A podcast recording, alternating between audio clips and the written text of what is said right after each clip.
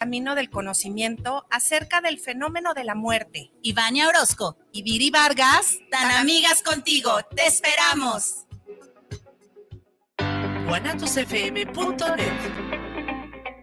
Los comentarios vertidos en este medio de comunicación son de exclusiva responsabilidad de quienes las emiten y no representan necesariamente el pensamiento ni la línea de guanatosfm.net.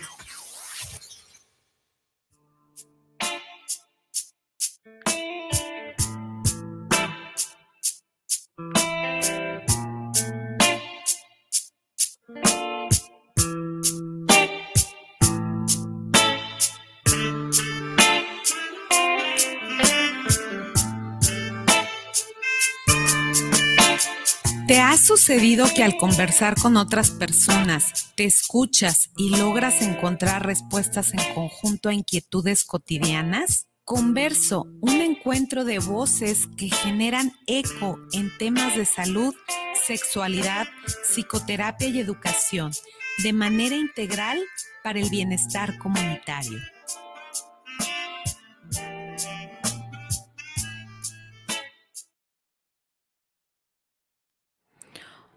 Hola, ¿qué tal? Me da muchísimo gusto saludarles. Estamos aquí en Converso, voces compartidas, propuestas educativas que se orientan a transformaciones profundas para el bienestar comunitario. Pues el día de hoy estoy muy contenta porque viene con nosotros aquí a visitarnos Virginia Argüelles, mi querida amiga, colega. ¿Cómo estás, Virginia? Un placer de estar aquí contigo en este espacio que has creado con tanto amor, con tanto esfuerzo y con gente tan importante que has estado invitando, así es que me siento sumamente honrada.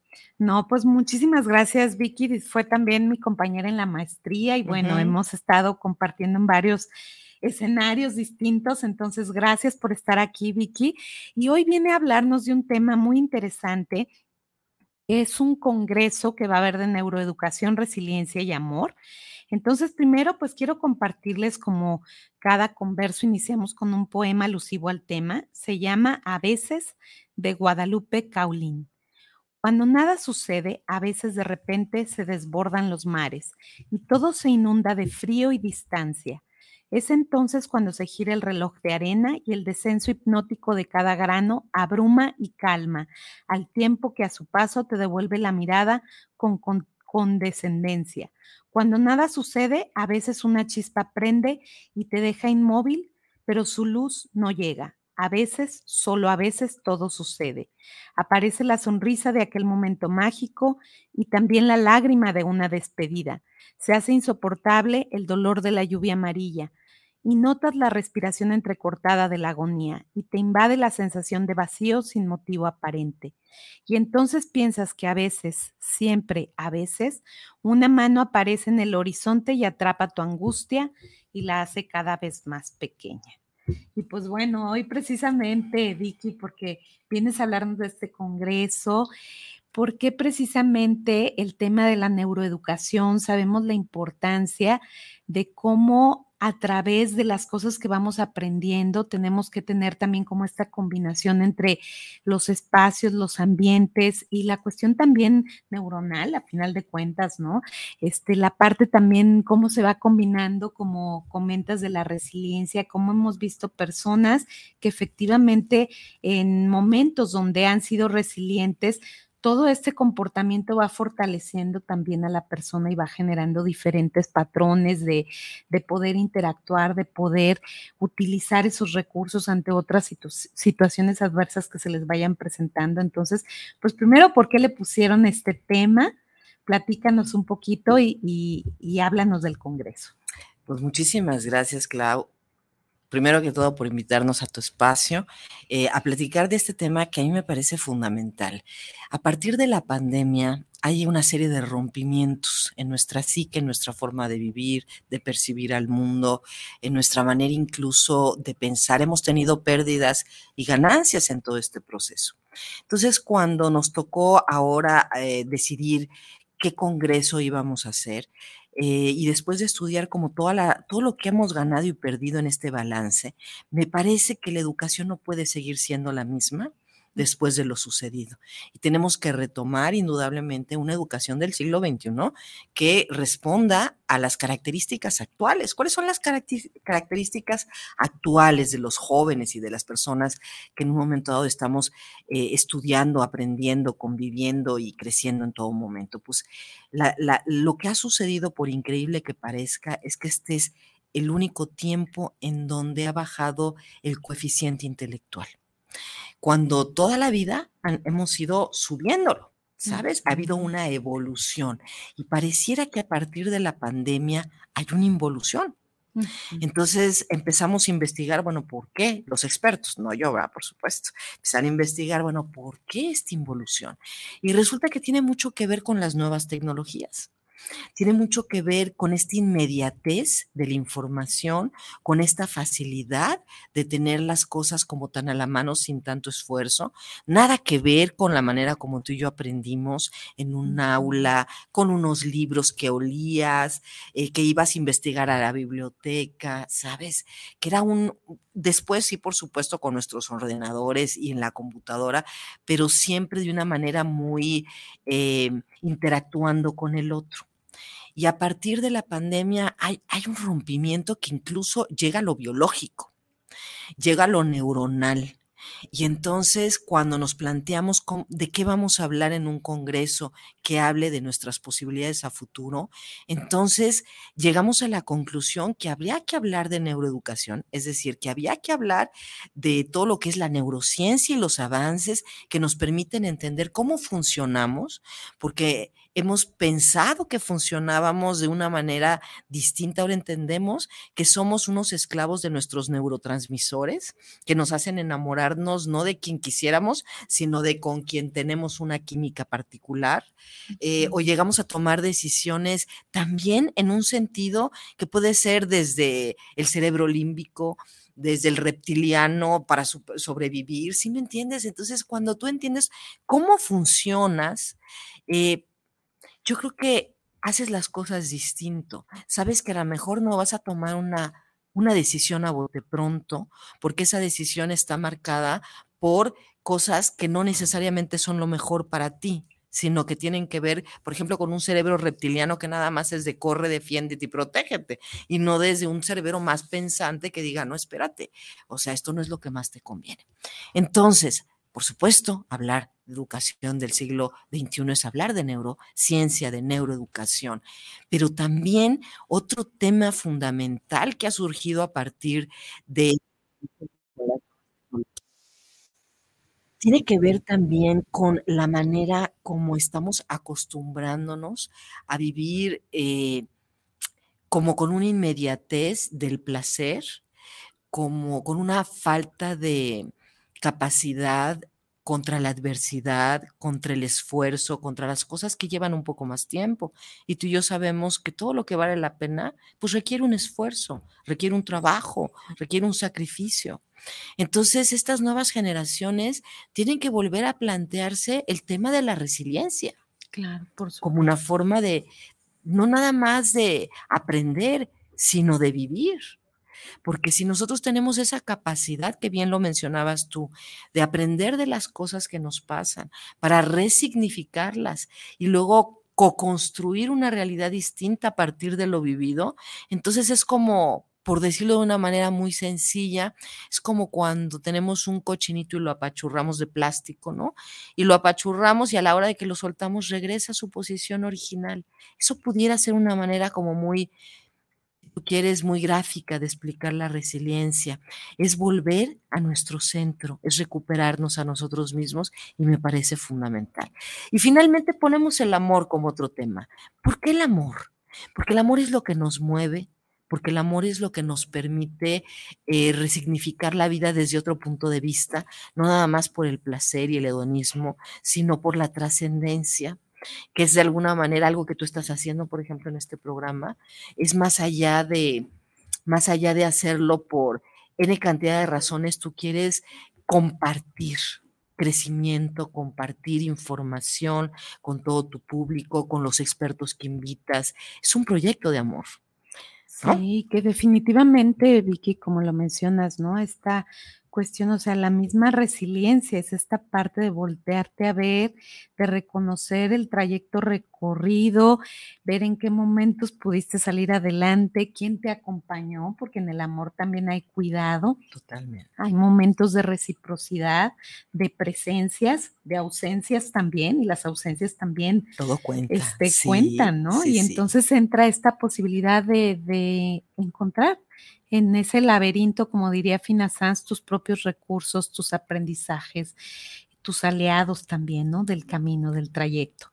Y pues bueno, hoy este, un poco platícanos cuándo se va a hacer este congreso y quiénes son los invitados, porque hoy tenemos una sorpresa de una invitada que nos está este, aquí acompañando también de este Congreso, ¿verdad? Muchas gracias. Sí, sí, sí. Eh, yo pienso que este año logramos, hacemos este Congreso cada año por parte de la Universidad Mexicana de Estudios y Posgrados. Es un esfuerzo que se hace que generalmente tiene un costo de recuperación y no tiene un fin de, de, lucro. Y a veces es, pues ni siquiera llegamos al costo de recuperación, no porque no vaya suficiente gente. El año pasado tuvimos alrededor de 700, antepasado, que fue virtual, tuvimos 700 asistentes, ¿no? Sí. Entonces, lo que pasa es que siempre buscamos como ir subiendo un poquito la vara en cuanto a, a los ponentes y que sea como algo mejor estructurado. Este año eh, lo estamos organizando con mucho cariño. Eh, la doctora Marta, que es la rectora de la universidad, así como tu servidora. Y bueno, te voy a decir quiénes tenemos. Y, y haber logrado estas personalidades, pues no fue cosa para nada fácil. Claro. Con Fina Sanz nosotros ya tenemos pues ya una relación, un, un vínculo personal, una relación afectiva. Uh -huh. Y Fina, la verdad es que tú lo sabes porque tú la has entrevistado, siempre está con su tiempo a tope. ¿no? Uh -huh. Que a veces yo le digo a Fina, acuérdate del buen trato, ¿no? Uh -huh. Empieza en casa, de esta parte del autocuidado y de, de, darnos nuestros tiempos de descanso. Ella nos va a hablar de eh, la pareja, un proyecto de amor. Y me pareció muy importante hablar de esto porque de repente hoy, más que nunca, el tema de la pareja es un tema. Cuando tenemos eh, divorcios a los dos años de, de, matrimonio de las parejas más jóvenes, eh, cuando tenemos ya una gran cantidad de también separaciones en gentes de 60 y más, que dirías, oye, pues que ya estaba como consolidado, ¿no? Entonces, claro creo que es un momento en el que se están volviendo a plantear eh, los acuerdos, las nuevas formas de, de, vinculación, de relacionarnos, que hay ahora, ahora una infinidad de posibilidades que nos ayudan a crecer mutuamente. Y de repente, dentro de esta vorágine de posibilidades y de negociaciones, olvidamos lo más importante, que una vinculación de pareja es un proyecto de amor es un proyecto de trascendencia, es un proyecto que, que, significa el espejo de verte a ti mismo en los ojos del otro.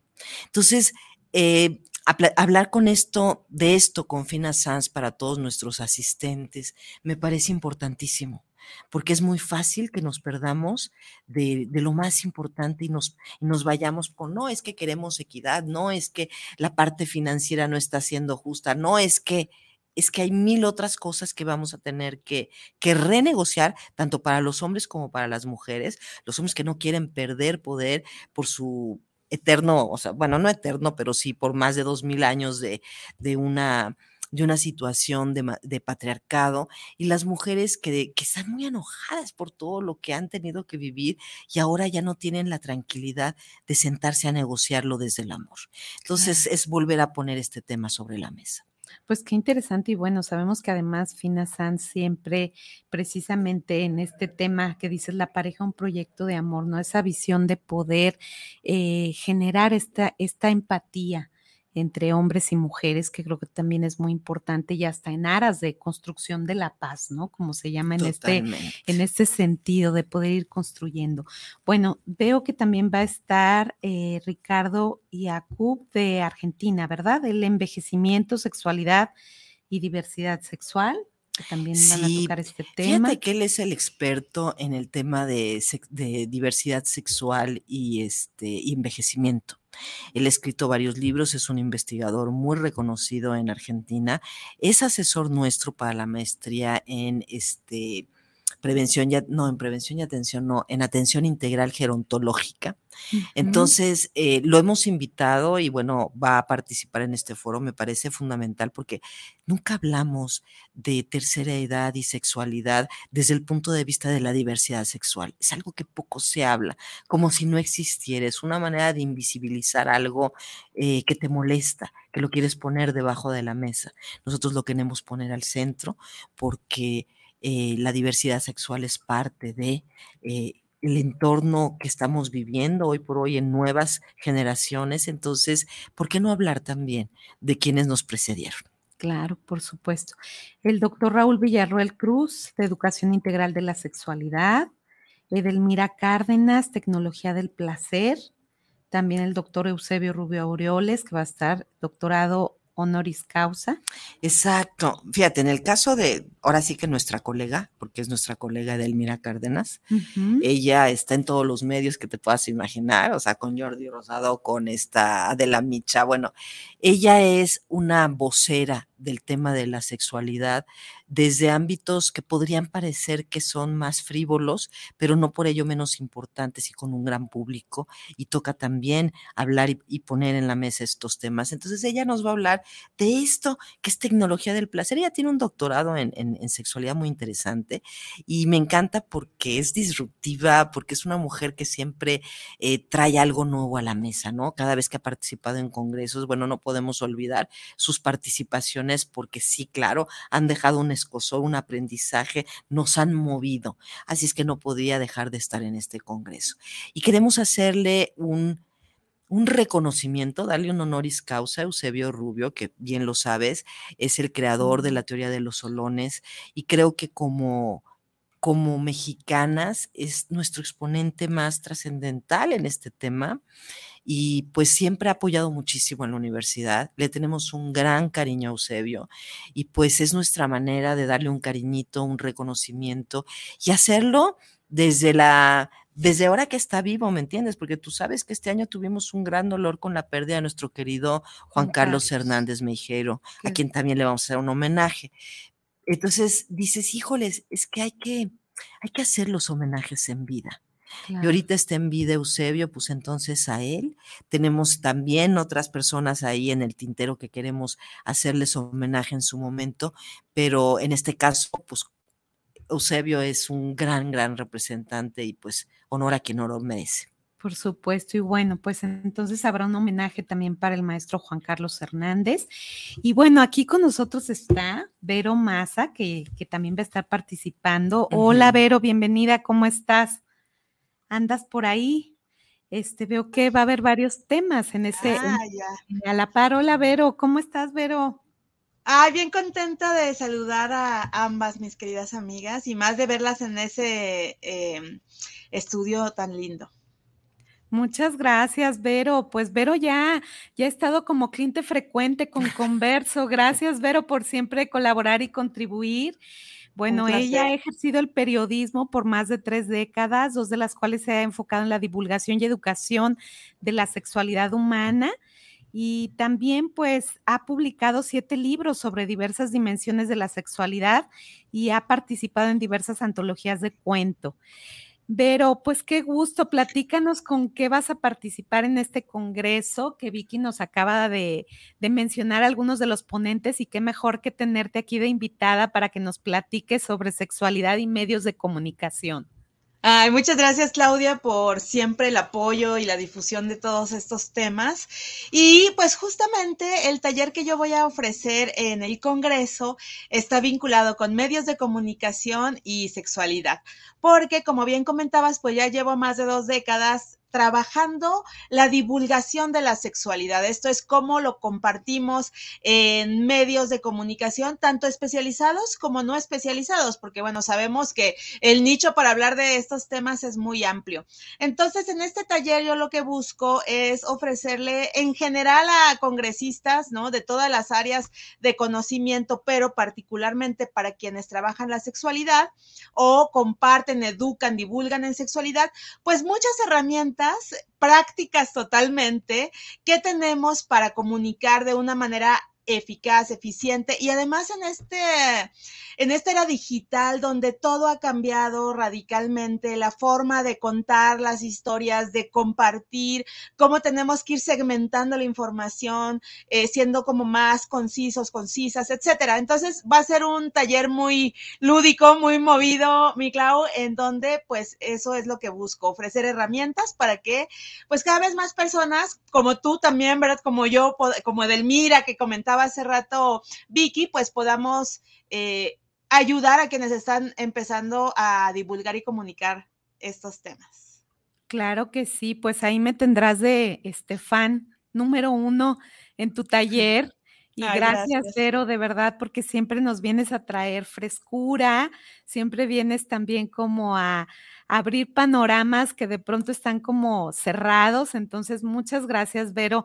Platícanos un poquito qué es lo que tú has visto a través, nos, comentaba Vicky, por ejemplo, de cómo con la pandemia, con toda la cuestión de, de, las redes, ¿no? Se ha venido un cambio importante, trascendente, que ha tenido un impacto en la educación, en las habilidades sociales de las personas, en la forma en cómo nos relacionamos.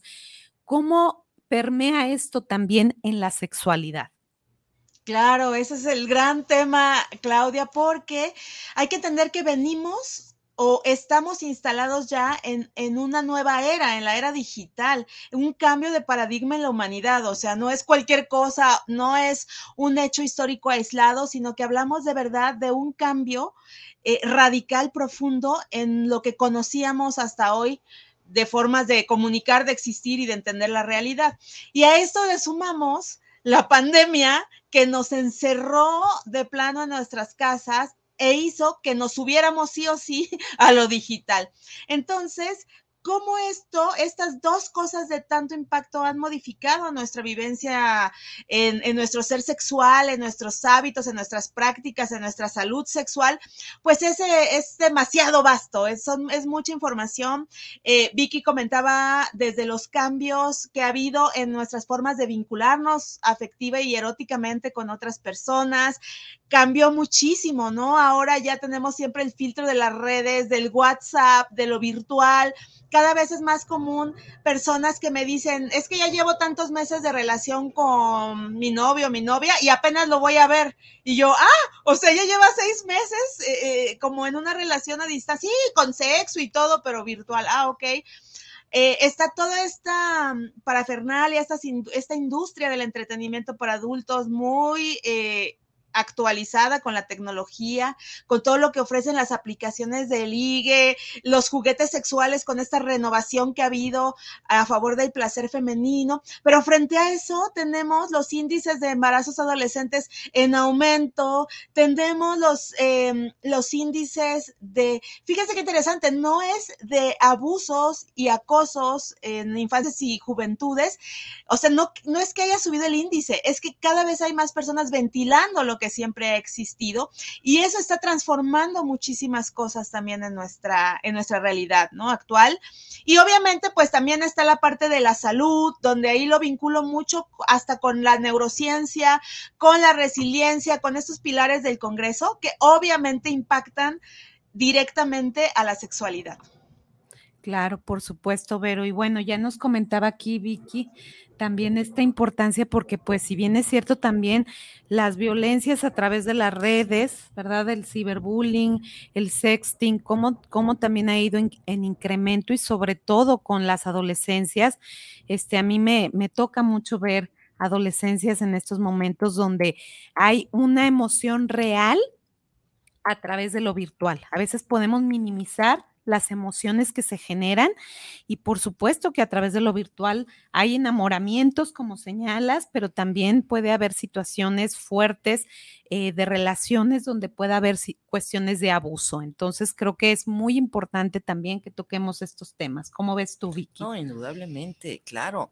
Yo pienso que esto ya se ha salido un poco de nuestras manos. Incluso hay temas interesantísimos como lo que está pasando en, en Japón, por ejemplo, en cuanto al tema de la sexualidad, donde los jóvenes ya están teniendo esta sexualidad tan importante, ¿no? Donde ya no quieren vincularse realmente, donde ya hay estas mujeres inflables por así decirlo, que, que, ya son mejores compañías que la compañía de una mujer real. Entonces yo creo que las cosas están cambiando indudablemente, pero me hablan mucho de un miedo, me hablan mucho de una incapacidad de tener resiliencia ante los cambios y también me hablan mucho de un desamor, de una sociedad sola, eh, de alguna forma eh, con una tecnología que se le ha venido encima y no sabe del todo cómo gestionarla, ¿no? Entonces, por eso es que este Congreso va a venir a, causar como cosas interesantes, a poner cosas sobre la mesa que, van a, que van a motivar.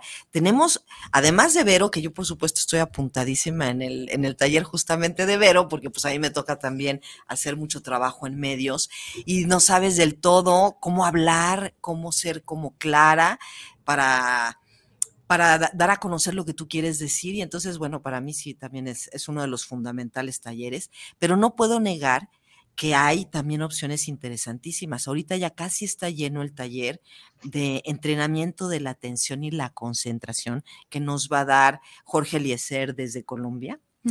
¿Por qué? Porque hemos perdido justamente esa capacidad de concentrarnos. O sea, yo sí lo veo conmigo que digo, ya me voy a poner, a mí me gusta pintar, digo, ya me voy a poner a pintar. Y digo, sí, nada más voy a revisar un momento mis redes. Volteo a ver el, teléfono y la siguiente vez son las 12 de la noche y digo, no, por Dios, ya no me voy a poner a pintar, ya me voy a dormir, ¿sí? Entonces, eh, que es una tontera, pero que me habla de la falta de concentración. O sea, tú quieres hacer algo y te distraes y te distraes y te distraes y no te concentras, no pones atención en lo importante, estás en como si estuvieras como en un circo de muchas pistas. Y les digo, pues es el que ya se llenó. ¿Por qué se llenó? Porque tenemos muchos maestros en el Congreso y estos maestros están viendo ese problema tan serio, pero no nada más. Nosotros también lo estamos viendo en nosotros mismos y decimos, ¿dónde se me quedó mi capacidad que yo tenía antes para concentrarme? Que empiezo a leer un libro y estoy muy contenta en el libro y al ratito yo estoy pensando, mm, ¿y será que mejor me voy a cenar? O mm, no he mandado este correo. O sea, ya te empiezas, sabes, a perder. Entonces, este es un tema que está importante. Y también el machismo, los machismos cotidianos con el doctor Armando Javier Díaz Camarena, que son esos machismos que ya no notamos y que seguimos reproduciendo aún las mujeres a través de nuestras conductas y nuestras aceptaciones. Entonces, a mí este tema de los machismos cotidianos me pudo mucho porque yo también me vi a mí misma un poco macha en mi manera de, sabes, de repente de, comunicarme. Y eso me impactó y creo que es un tema que hay que hablar. Obviamente la prevención del abuso sexual del que estaba hablando eh, Vero, eh, ciertamente ahorita que se pone tan en la mesa. Bueno, ¿cómo prevenirlo? ¿Y quién mejor que Vicente Hernández Haddad, que ella es experta en el tema desde hace muchísimos años y nos acompaña para esto? Y bueno, pues si vamos a hablar de neuroeducación y resiliencia, ¿cómo no con Maribel Ríos Granados, que es la creadora de la maestría en neuroeducación y desarrollo cognitivo de la UMEP. Y además es una gente que tiene una capacidad para eh, poner en manzanitas cosas tan complejas. También dentro del tema de neuroeducación, pues va a estar muy famoso, pues, por cierto, él, el doctor Eduardo Calixto, que todos conocemos, que también participa muchísimo en medios, que también es como muy ameno para, para poner el tema eh, de una manera fácil, que tiene, es autor de muchos libros. Entonces, bueno, pues también está él, ¿no? Y qué te puedo decir, estamos orgullosísimas de que Boris Irunik, eh, que es el padre de la resiliencia, estará con nosotros y fue el primero que dijo que sí. Fíjate, ni siquiera había oído ni quiénes éramos, ni lo que pretendíamos, ni nada. Él dijo sí, ¿a dónde hay que ir? ¿Qué hay que hacer? Yo, yo estoy interesada. Un tipazo, ¿eh? O sea, la verdad, un tipo valiosísimo que vale mucho la pena ver. Y bueno, ¿qué te puedo decir de la doctora Marcela Lagarde? ¿No? Somos fans. y de hablar de los cautiverios de las mujeres, que es un tema que tú manejas también muy bien. Y bueno, que ella nos puso, nos pone constantemente, ella como investigadora que es del SNIF, este, y que ha hecho tanto trabajo con, el eh, con los feminismos, este, nos pone este tema que también me parece como fundamental. Y Susan Pick, que para quien no conoce a Susan Pick, ella fue la primera mujer que metió la educación integral de la sexualidad en los libros de texto. Creo que tú ya la, ya la entrevistaste también aquí, ¿verdad? En Converso. no, no la he entrevistado todavía, pero sí, sí conozco sus libros, sus cuentos. De hecho, soy fan de sus cuentos y muchos años he trabajado gracias a, al trabajo que ha realizado Susan Pick. Pues fíjate, y ella, ella quiso hablar de pintar fuera de la raya, que me pudo encantar, porque yo creo que sí hay que ser disruptivos en este tiempo para encontrar nuevos caminos y nuevas formas. Y ella ha sido una mujer disruptiva desde el principio, desde el momento en el que es la primera que mete educación de la sexualidad. Estamos hablando de hace a lo mejor 30 años, cuando no era un tema cuando era, si ahorita nos cuesta, pues imagínate entonces, ¿no? Y es una mujer que siempre tiene una propuesta con un doctorado, si mal no recuerdo, de Cambridge, o sea, es una mujer muy, muy capaz, pero que a pesar de que ya no es tan joven, nos dice, no, todavía hay mucho que nosotros seguimos innovando y proponiendo a partir de qué de la información y eso es lo que trae este congreso información investigación nuevos caminos. Pues bueno hay que estar muy atentos ya al final daremos como los datos donde se pueden inscribir pero me gustaría que nos platicaras también porque sé que tú eres guía de meditación y promotora de lectura y cómo está vinculado esto a la resiliencia, porque es uno de los temas que vamos a trabajar y también al amor. Ay, qué linda pregunta. Pues, ay, eh, yo creo que mm, la resiliencia, al ser una herramienta nata que tenemos todos los seres humanos sin límite de edad, de género, etcétera, es algo que deberíamos justamente entender e impulsar. Porque yo creo que una de las grandes complicaciones que hemos tenido en la humanidad como tal es que no sabemos gestionar nuestras emociones y mucho menos aquellos acontecimientos traumáticos que nos han sucedido.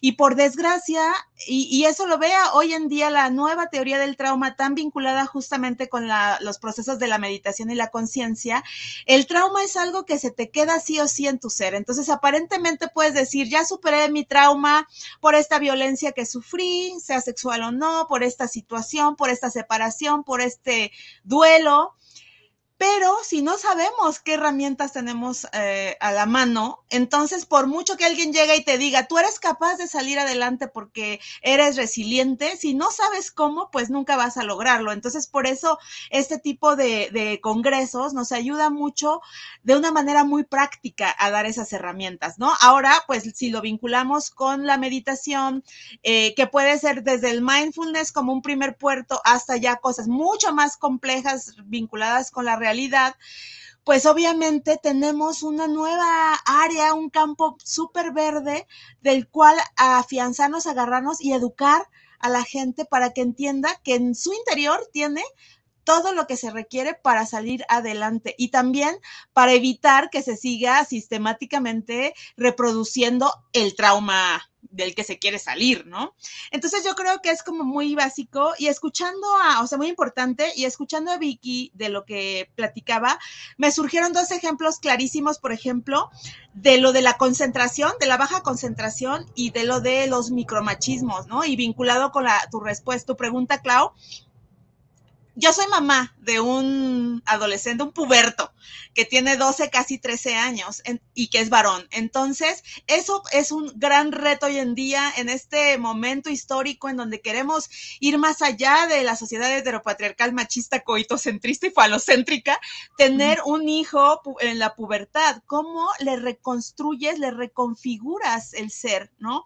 Hablando además en, en un entorno digital, en un entorno pospandémico. Entonces, bueno, yo creo que por un lado, esto de la baja concentración o ayudar a que aumente la concentración es básica, porque hoy en día hasta los mismos contenidos digitales, tú te metes a un portal periodístico, un portal de lo que quieras, cultural, musical, y te marca el tiempo de lectura.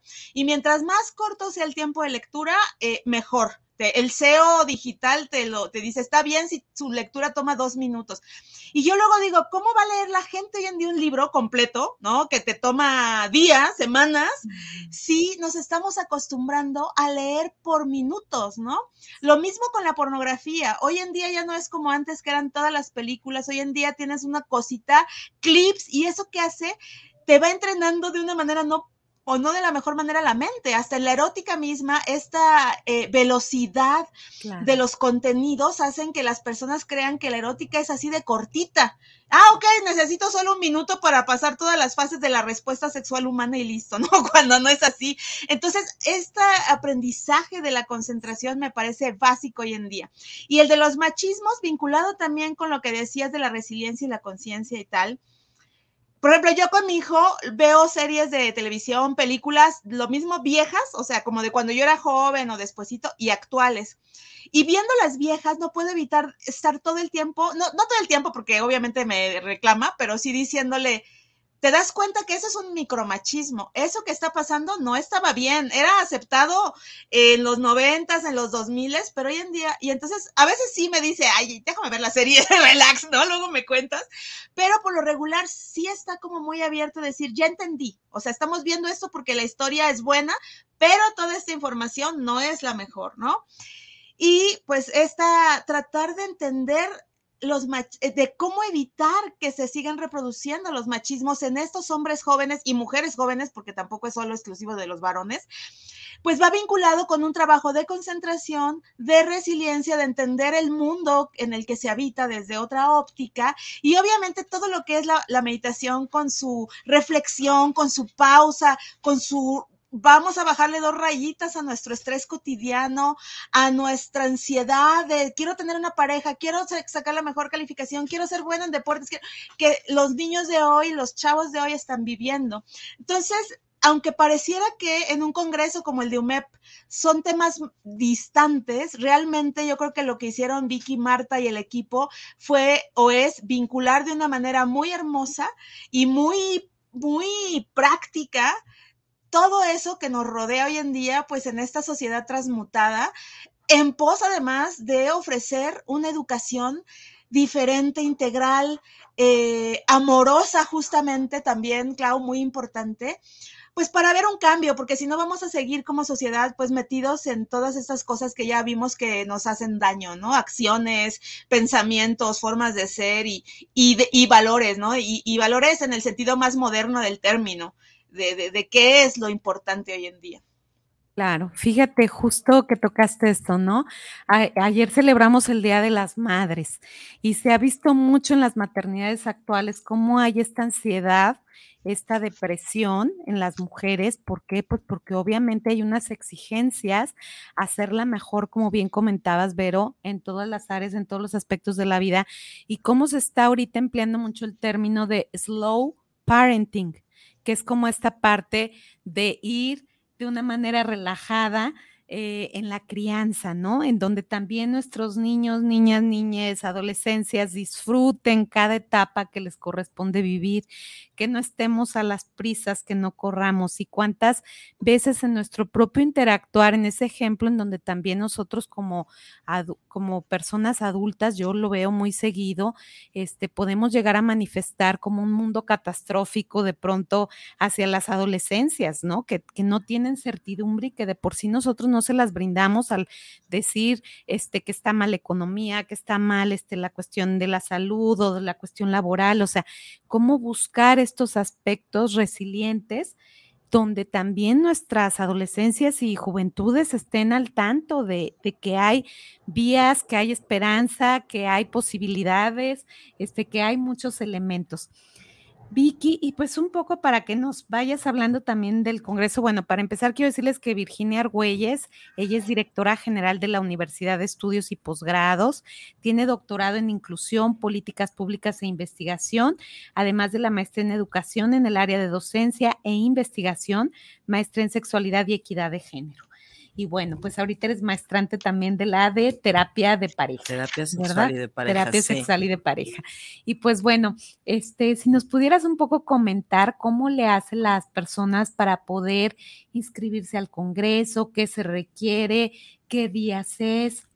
Fíjate que ojalá lo puedan hacer, porque ahorita que te estaba escuchando, que escuchaba a Vero, yo dije, qué chistoso, porque tenemos una propuesta ecléctica y diferente.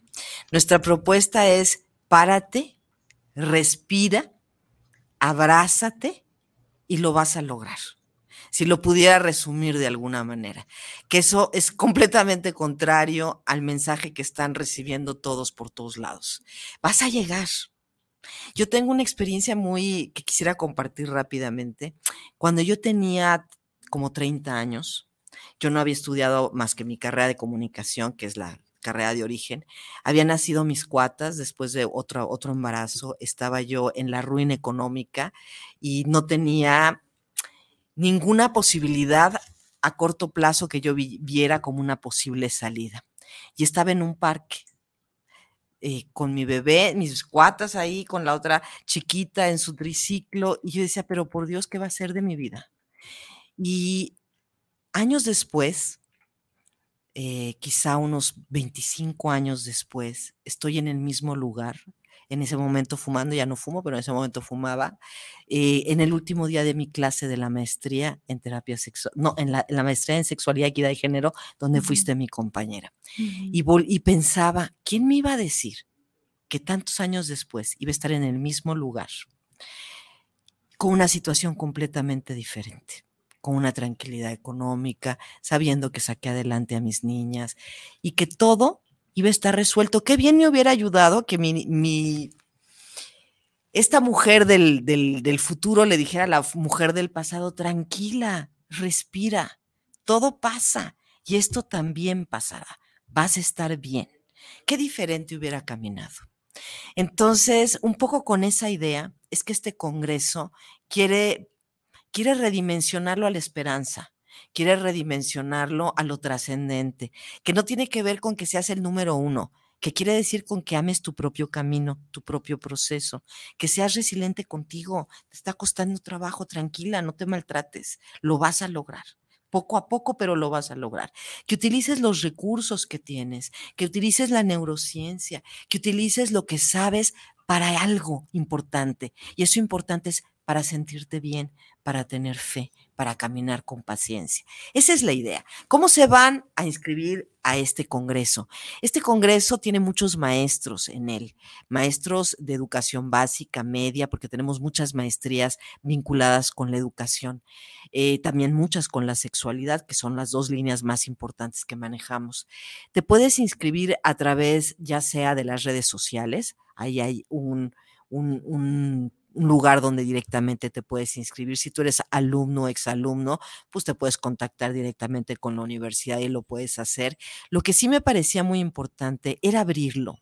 Era abrirlo no nada más a la comunidad de UMEP, sino a todas las personas, porque yo creo que son herramientas, como bien dice Vero, que necesitamos todos y que esas herramientas nos van a devolver un caminar más ligero por la vida.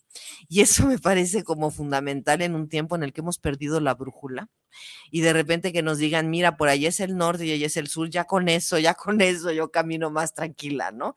Y es un poco la idea. Claro, pues muchas gracias, este, Vicky. Y bueno, vamos ahora un poco como concretando, ir cerrando. Me gustaría, Vero, que también este, pudieras compartirnos ahorita esto que comentaba justo con la visión de esa voz interna, cómo nos cuesta de pronto en este ruido y en esta cultura que sobre todo a las mujeres muchas veces nos hace no confiar en nuestros talentos, no confiar en nuestro potencial, cómo de pronto vemos eh, mujeres que permanecen en relaciones a lo mejor de violencia por no tener un plan económico para poder salir de donde están o situaciones donde las mismas madres, hablando precisamente de, las maternidades, aprendieron a, decir el mensaje de no vas a poder salir adelante o no creer en ti. Entonces, me gustaría verlo porque sé que tú también trabajas mucho la visión del erotismo femenino. ¿Cómo, cómo podríamos vincular a esta voz interna, que también aprendiéramos, como lo decía Vicky, a creer en nosotras mismas, todas las personas, no, no en específico las mujeres, a creer en nuestros talentos, a dejar de, de sentir como esa incertidumbre que a veces es lo que nos va bloqueando porque pareciera que predecimos el futuro antes de que se den las cosas y dejamos de disfrutar precisamente los logros que estamos teniendo en el momento y dejamos de ver la trayectoria y de valorar lo que ya recorrimos y, las fortalezas que tuvimos en ese trayecto.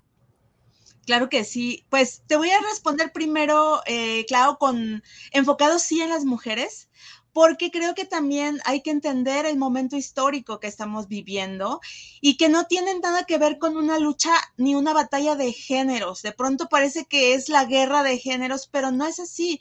Es un momento histórico necesario para que todo se equilibre también y que, y que no vivamos como historias repetidas otra vez, ¿no? Que, que, que del pasado. Entonces, ¿Por qué las mujeres están en esta ebullición? ¿Por qué las mujeres? Porque ya fueron siglos en donde tuvieron que callar su voz y por un montón de cosas, ¿verdad? Que, que, que, son vastísimas, pero que les invito a que las reflexionen. Pues hoy en día se está tratando de, de balancear eso. No es quitarte y ahora y recuperar y ahora yo te gano y estoy encima de ti. No, sino más bien es como decir, vamos a fluir.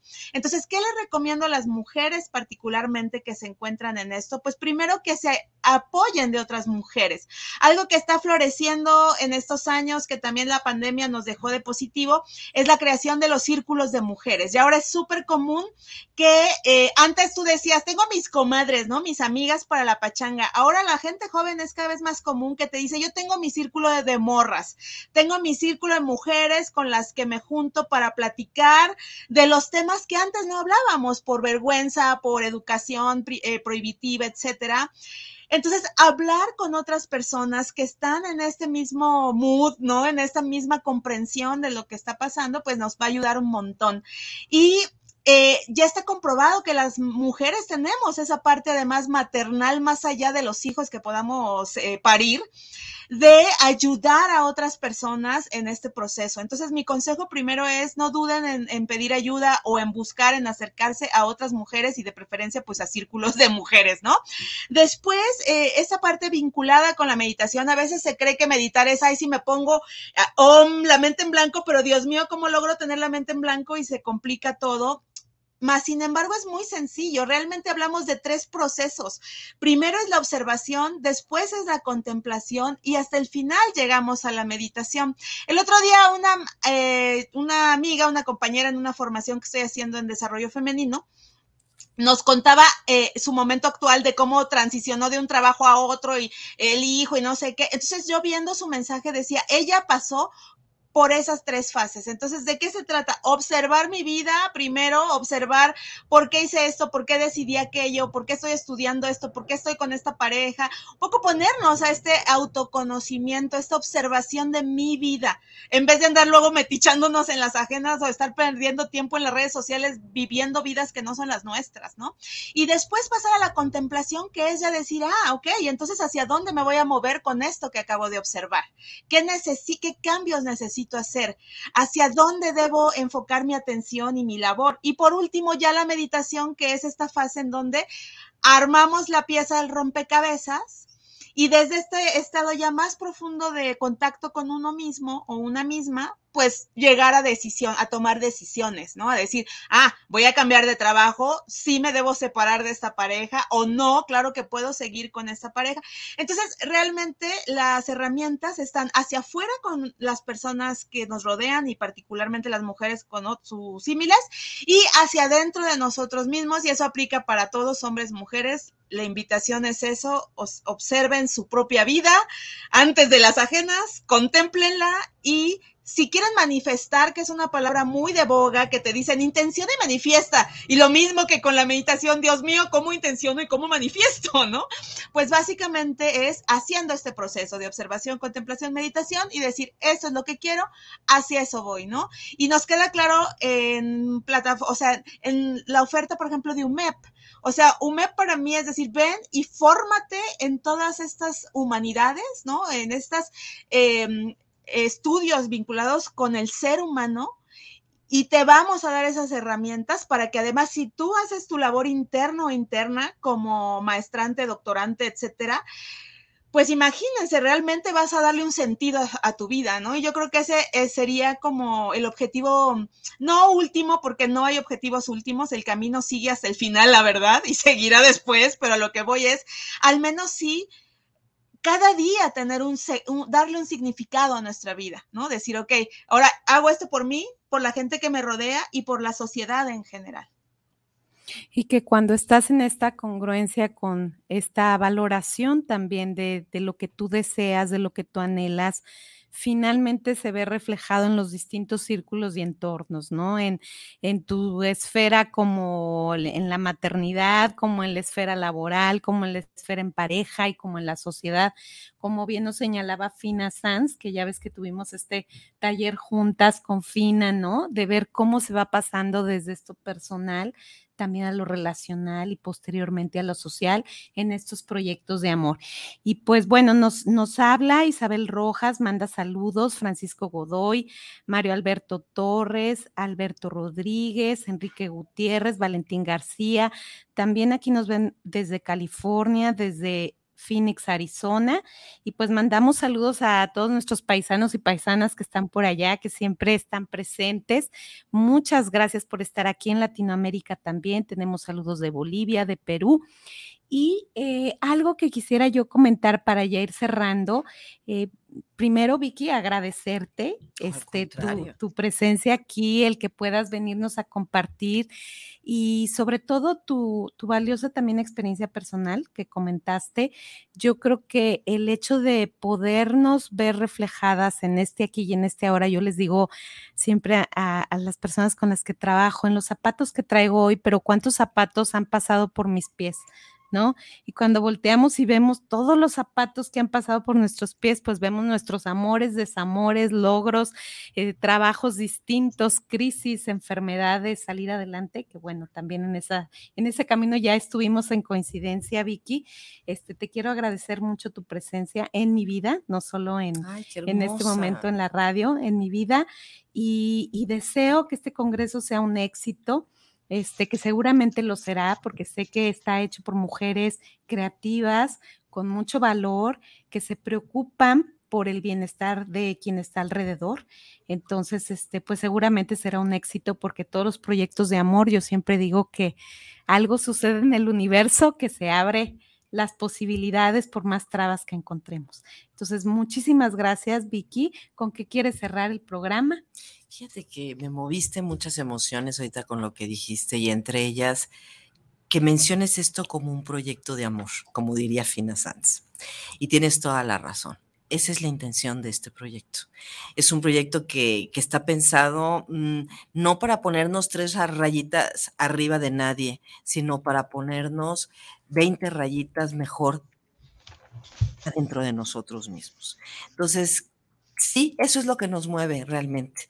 Yo creo que tanto la doctora Marta Cruz como una servidora, ese es nuestro, nuestro sentido de vida, poder eh, poner un granito de arena para que estemos un poquito mejor en todos los sentidos. Y esta es la propuesta, esta es la propuesta de este año. El año que entra tendremos a la mejor otra, pero así como en todo, estos son los zapatos que traemos hoy. Y sí, un placer siempre compartir la vida contigo, Clau.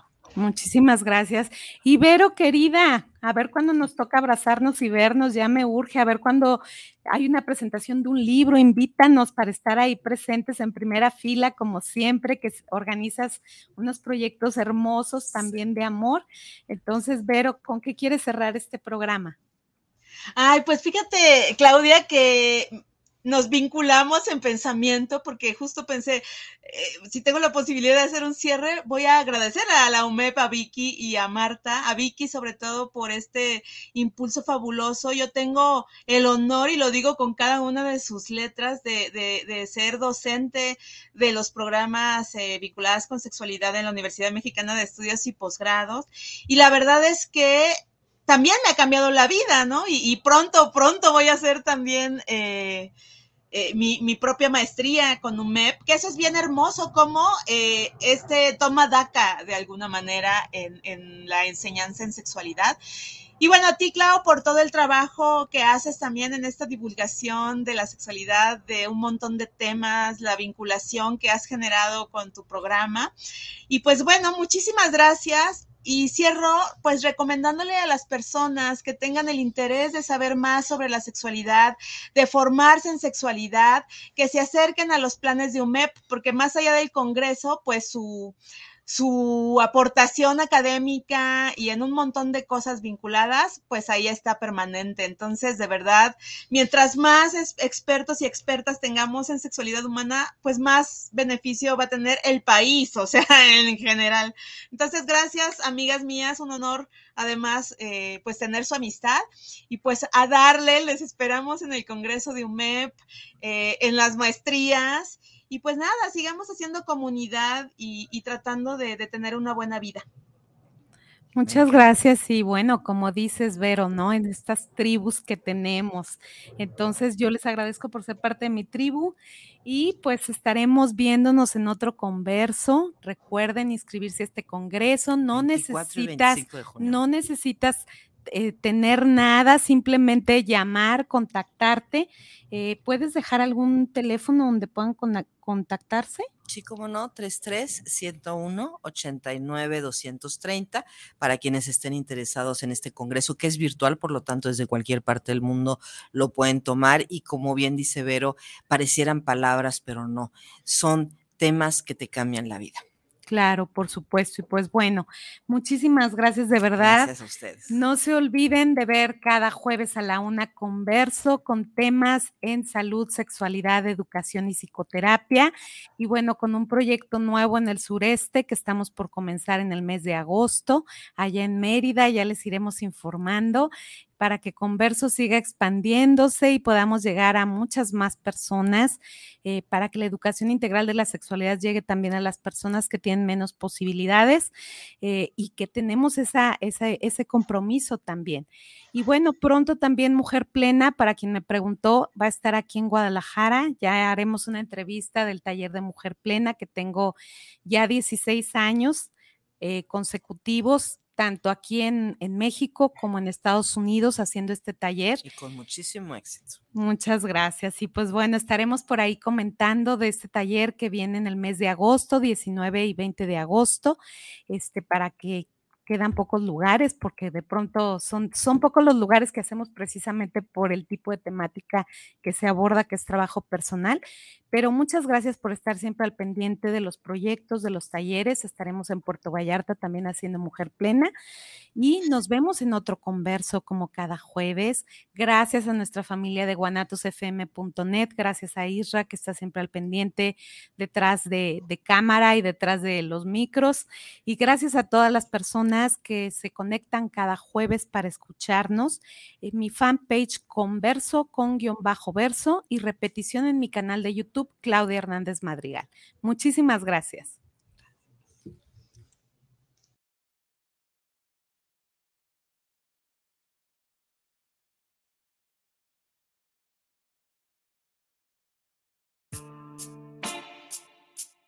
Gracias por acompañarnos en Converso, voces que se comparten, propuestas educativas que generan transformaciones profundas para el bienestar comunitario. Nos vemos cada jueves a la una de la tarde.